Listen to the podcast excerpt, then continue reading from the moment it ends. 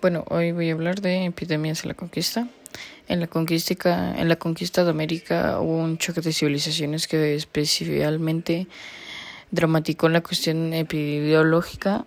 El problema de la cifra exacta de los pobladores indígenas en 1492 es irreductible por la carencia de fuentes fiables. De hecho, las estaciones sobre la población en el continente fluctúan entre los 8 millones y los, y los 112, una diferencia excesiva que demuestra claramente su carácter irreductible y aunque yo me inclino por cifras muy bajas, quizá entre 12 y 13 millones la mayoría de los demógrafos se mueven en cifras intermedias comprendidas entre los 30 y los 50 millones, con un descenso de, lo, de más de 90% a lo largo del siglo XVI. Eh, queda claro, pues en la primera causa del descenso de la población indígena fue con diferencia de la epidemiológica, lo cual no se olvida, ha sido una constante en la mayor parte de los grandes procesos expansivos de la historia. Las bacterias viajaron junto a los españoles, que sin ser conscientes introdujeron un arma letal frente a las poblaciones sometidas a estas enfermedades nuevas, influenza, eh, la viruela, gripe, sarampión, varicela, peste burbónica, etc se sumaron a otras epidemias ya que padecían ellos como la sífilis, la tuberculosis o la disentería.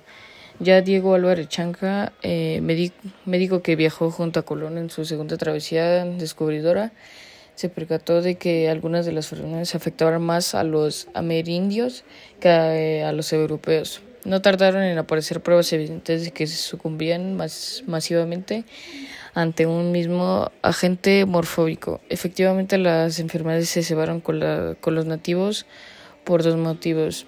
Uno, su aislamiento durante milenios, es decir, que no tenían inmunidad en alguna de ellas. Y otro, porque cuando, los, cuando sobrevivieron una detrás de otra, se encontraban subalimentados y vivían en pésimas condiciones de vida y de higiene. Encontraban eh, bueno, ya de esto encontraban de, de las enfermedades, eh, ya que los denunció por las padres las casas al señalar que las epidemias fueron más virulentas por el excelente trabajo que se vieron sometidos por la escasez de los alimentos y por su desnudez en el siglo XX.